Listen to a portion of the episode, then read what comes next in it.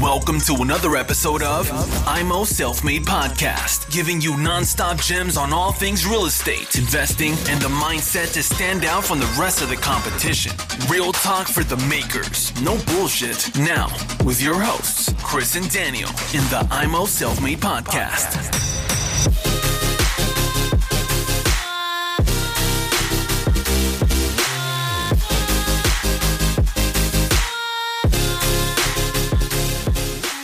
Herzlich willkommen zum Immo Selfmade Podcast. Heute mit einer Solo-Folge mit dem Daniel. Grüßt euch. Es ist Samstag, es ist früh. Ich habe gerade ein paar Kilometer bin ich gelaufen. Stehe jetzt mitten auf dem Feld alleine.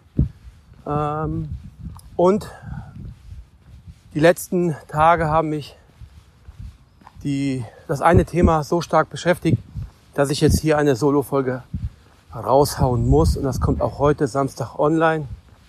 Es ist nämlich unheimlich wichtig, weil genau jetzt, wenn ich Gerald Hörhan zitieren darf, werden wir erkennen, wer am gedeckten, Tisch sitzen kann und wird und weiterhin bleiben darf und wer nicht. Jetzt trennt sich die Spreu vom Weizen. Ich, ich spreche genau die äh, Immobilieninvestoren an oder die möchte gern Immobilieninvestoren. Weil eins ist total verkehrt jetzt. Das dürft ihr auf gar keinen Fall machen. Selbst wenn die Familie komplett Ketchup und Nudeln essen muss, aber das dürft ihr nicht machen. Das muss der allerletzte Mittel der Wahl sein. Und ich spreche von proaktiv oder demnächst, weil irgendein Gesetz vielleicht rauskommt oder ein Entwurf da ist, der, soweit ich weiß, aktuell jetzt, heute Samstag, noch nicht beschlossen ist, beziehungsweise vielleicht wird der beschlossen. Es ist gut, dass wir uns informieren und auf dem aktuellen Stand bleiben, was das Gesetz betrifft, weil da können wir immer wieder mal eins vor die Latte bekommen. Aber proaktiv und vorher, obwohl noch nichts passiert ist, zur Bank zu rennen und zu sagen, hey, vielleicht fallen mir die Mieten aus, bitte um Stundung. Oder bitte darf ich die äh, Kreditrate ausfallen lassen für einige Monate. Das ist das falsche Signal für die Bank. Ihr habt euch die letzten Wochen, Monate oder Jahre euch als krassen Immobilien äh, Immobilieninvestor vorgestellt. Und jetzt geht ihr hin, obwohl noch nichts passiert ist, und wollt jetzt die Kreditrate stunden. Welches Signal gibt ihr eurem Finanzierungspartner? Und ich sage hier Partner. Welches Signal gibt ihr euch? Das kann nur in die Hose gehen. Wenn ihr richtig eingekauft habt, eine richtige Mieterstruktur habt, dann ist die Wahrscheinlichkeit zwar jetzt zur aktuellen Zeit größer, aber sie besteht immer, egal ob Corona oder nicht. Ihr werdet sehr wahrscheinlich in der Schufa nichts sehen und die Bonität wird sich in der Schufa auch nicht verschlechtern. Aber was passiert mit der bankinternen Schufa? Entschuldigung, nicht Schufa, sondern die bankinterne Bonität meine ich damit. Was passiert, wenn ihr jetzt fünf Kredite habt bei einer Bank und sagt dazu, ich würde gern proaktiv die Kredite stunden? Dann fallt ihr runter. Ihr fällt direkt runter von der Bonität. Und dann, wenn das in, in einigen Monaten oder in nächstes Jahr überstanden ist, das Ganze, und dann wollt ihr wieder krass einkaufen oder findet gute Investments und ihr geht zu der Bank hin obwohl ihr vor einigen Monaten oder vor einem Jahr gesagt habt, bitte Stunden, ihr seid von der Bonität herabgefallen. Die werden sich das dreimal überlegen, ob sie dir einen Kredit geben.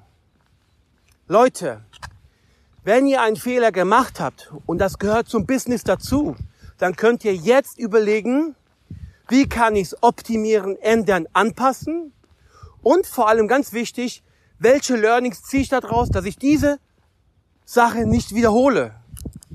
Zum Beispiel wenig Cashflow, keine Rücklagen. Dann müsst ihr euch Notlösungen jetzt überlegen. Aber Stundungen proaktiv ist falsch. Dann seid ihr kein Immobilieninvestoren, sondern ganz normale äh, möchte gern Immobilieninvestoren oder Kapitalanleger.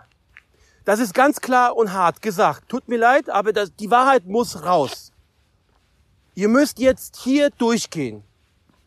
Und es ist noch gar nicht beschlossen, soweit ich weiß. Es ist nur ein Entwurf. Und ob der Entwurf nochmal fünfmal geändert wird, das wissen wir auch nicht. Aber proaktiv hinzugehen zu der Bank, ich möchte Stunden, verkehrter Ansatz. ihr seid verbrannt und ihr braucht da nicht mehr hinzugehen. Die Wahrscheinlichkeit, dass ihr einen neuen Kredit in Zukunft bekommt, ist sehr, sehr unwahrscheinlich. Ihr müsst jetzt diese schwierige Zeit überstehen.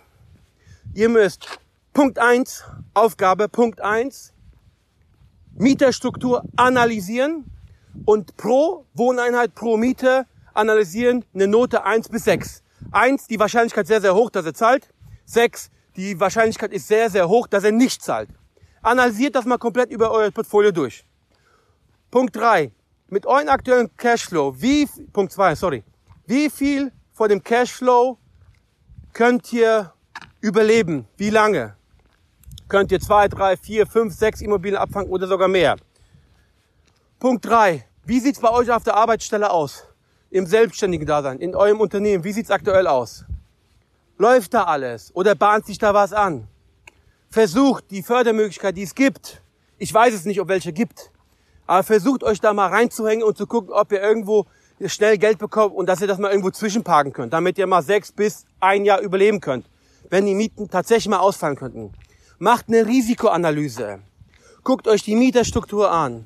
Guckt, wie es aus, aussieht bei euch auf der Arbeit. Guckt, wie lange ihr von diesem Cashflow leben könnt. Also ich meine nicht leben, konsumieren, sondern ich meine, wie lange könnt ihr die Kredite bedienen. Sucht euch neue Wege, seid kreativ, ja? Aber geht auf gar keinen Fall Hand zur Bank, ich möchte Stunden, obwohl noch nichts passiert ist.